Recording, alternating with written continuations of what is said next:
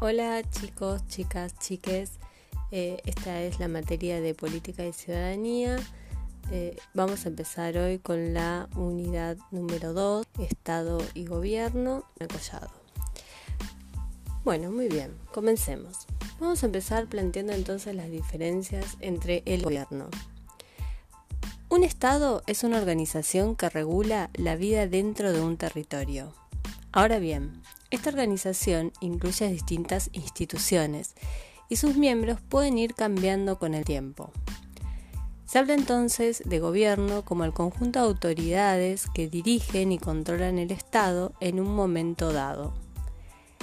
El Estado es algo más permanente que el gobierno, continúa, aunque cambien las personas y las normas que lo regulan. Cuando cambia el grupo de personas que dirige el Estado, se dice que cambia el gobierno. Veamos entonces cómo es la construcción del el Estado de forma histórica. Se puede hablar de formas estatales claramente diferenciadas según la época histórica en que se desarrollaron. El Estado antiguo, el Estado medieval, el Estado moderno. El Estado antiguo tuvo distintas características, por lo que se habla de Estado oriental, Estado helénico o Estado romano. El Estado oriental, una de sus características eran que estaba formado por grandes reinos del antiguo Oriente, como Egipto, Babilonia, Asiria, Persia, China y Japón. Por su lado, el Estado helénico em, tuvo varios momentos y uno de sus eh, centros fue la polis griega. Y el Estado romano también fue transformado su gobierno entre monarquías, repúblicas e imperios. A lo largo de los mil años que se extendió la Edad Media, también los estados y sus formas de gobierno se fueron transformando. Sin embargo, la característica sobresaliente de esa época fue la debilidad del poder real, ya que el rey estaba limitado por el poderío de los señores feudales y por la autoridad que tenía la iglesia. Hay autores que afirman que solo se puede hablar de Estado a partir de la Edad moderna, más o menos en el siglo XV, porque entonces comienzan a adquirir las características que hoy le atribuimos. El Estado moderno en Europa Occidental comenzó cuando se consolidó la autoridad central del rey en forma de monarquía absolutista. Una vez que se estableció a las fuerzas militares de los señores feudales, el monarca recurrió a la ayuda de una estructura burocrática para administrar el territorio unificado. Pero, debido a la lucha por los derechos políticos de la pujante burguesía, que era la clase social en ascenso conformada por los comerciantes y los nuevos campesinos que habían emigrado desde el campo a la ciudad, a los burgos, hicieron radicalizar el concepto de soberanía en el pueblo y no en el monarca, y así se estableció el Estado liberal. Es decir, esta clase naciente pidió como derechos que la soberanía, las decisiones sobre el gobierno estén en el pueblo y no en el antiguo rey. En este Estado liberal es el Estado en el cual se habla de los derechos individuales, civiles y políticos, de la división de poderes y de la función del Estado que limita a la seguridad. Su rol en, su rol en el aspecto económico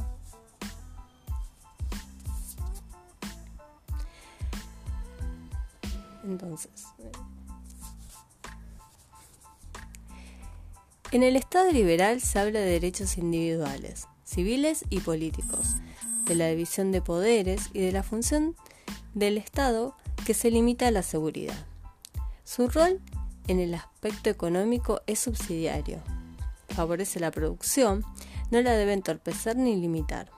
Entonces, por un lado, el Estado debe controlar que no se formen monopolios para que pueda haber competencia y el mercado encuentre el equilibrio. Por otro, debe asegurar los derechos de propiedad de los empresarios, sin que exista apropiación arbitraria de sus medios de producción. Y además, debe dar libertad de trabajo a sus trabajadores, es decir, que puedan trabajar en lo que quieran, que no sean reducidos a la esclavitud u a otra forma de sometimiento, para poder cambiar de trabajo cuando quieran o necesitan. La prolongación de los derechos del hombre y del ciudadano no garantizaba la existencia de la igualdad. La lucha por la mejora de las condiciones económicas, sociales y culturales atravesó los siglos XIX y XX. El derecho a voto fue durante bastante tiempo restringido. En algunos países latinoamericanos, recién a mitad del siglo XX, se permitió votar a los analfabetos. Se puede hablar entonces de un Estado oligárquico, en el cual las instituciones, las leyes y los gobiernos favorecen a quienes no poseen. Cuando el sistema económico liberal falló con la gran crisis de 1929, muchos países transformados en su raíz liberal dejaron de lado las democracias para salvar al capitalismo frente a la amenaza comunista. Y otros dejaron de lado el liberalismo absoluto para salvar a la democracia. Es así que en aras de la propiedad privada, en algunos países se impuso el Estado totalitario, en el cual se ampliaron las funciones del Estado que abarcaron por completo no solo la vida política, sino también la individual y la social, de manera tal de tratar de moldear a los individuos de acuerdo con la ideología dominante. Con un régimen de partido único, todos los controles sociales e institucionales operaban en manos de un grupo gobernante, que está al servicio de la ideología del régimen y de la voluntad del líder. El término totalitarismo fue acuñado por una sentencia pronunciada por Benito Mussolini. Todo en el Estado. Mussolini pretendía unificar los criterios de toda la población y negaba los derechos civiles y políticos de los dirigentes. El terror pasó a integrar parte del sistema de gobierno. A menudo se habla de totalitarismo de derecha, fascismo, nazismo, falangismo, cuando se reniegan de las democracias liberales por pero no del capitalismo, y se tiene al socialismo y al comunismo como el principal enemigo. Y de totalitarismos de izquierda cuando se tiene en mente el sistema implantado por Stalin en la Unión Soviética, aunque muchas veces se generaliza y se califica el totalitarismo a todo gobierno comunista. En contra del régimen falto de libertades, pero tratando de cumplir la carencia de los más débiles surgió el Estado social o de bienestar, que se diferencia del Estado liberal en que trata de limitar el individualismo de los más poderosos, para lo cual se establecen cierta planificación de la economía y derechos sociales que benefician a la mayor parte de la población. Sin embargo, los sectores que tradicionalmente ocupan el poder, recelosos por haber perdido y por la menor tajada de ganancias que implica la distribución de la riqueza del estado de bienestar en el sur de Latinoamérica, dieron golpes de Estado con el apoyo de las Fuerzas Armadas y de los Estados Unidos. De este modo surgieron estados burocráticos autoritarios, que se distinguieron por eliminar la democracia para resguardar el orden social y económico anterior. La última dictadura militar argentina glorificada a la generación del 80.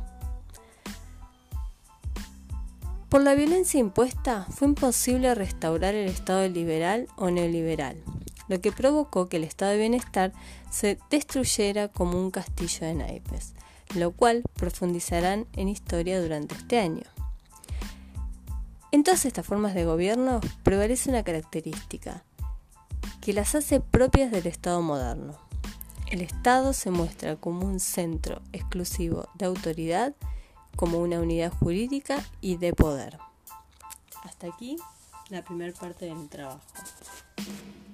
Espero que la explicación haya sido útil y que puedan empezar a contestar las primeras preguntas del trabajo 8. Entonces les propongo que armen eh, el audio, que retomen la lectura de, de las preguntas y completen el cuadro. Bueno, continuamos entonces en un nuevo audio para la parte del Estado moderno y el Estado-Nación.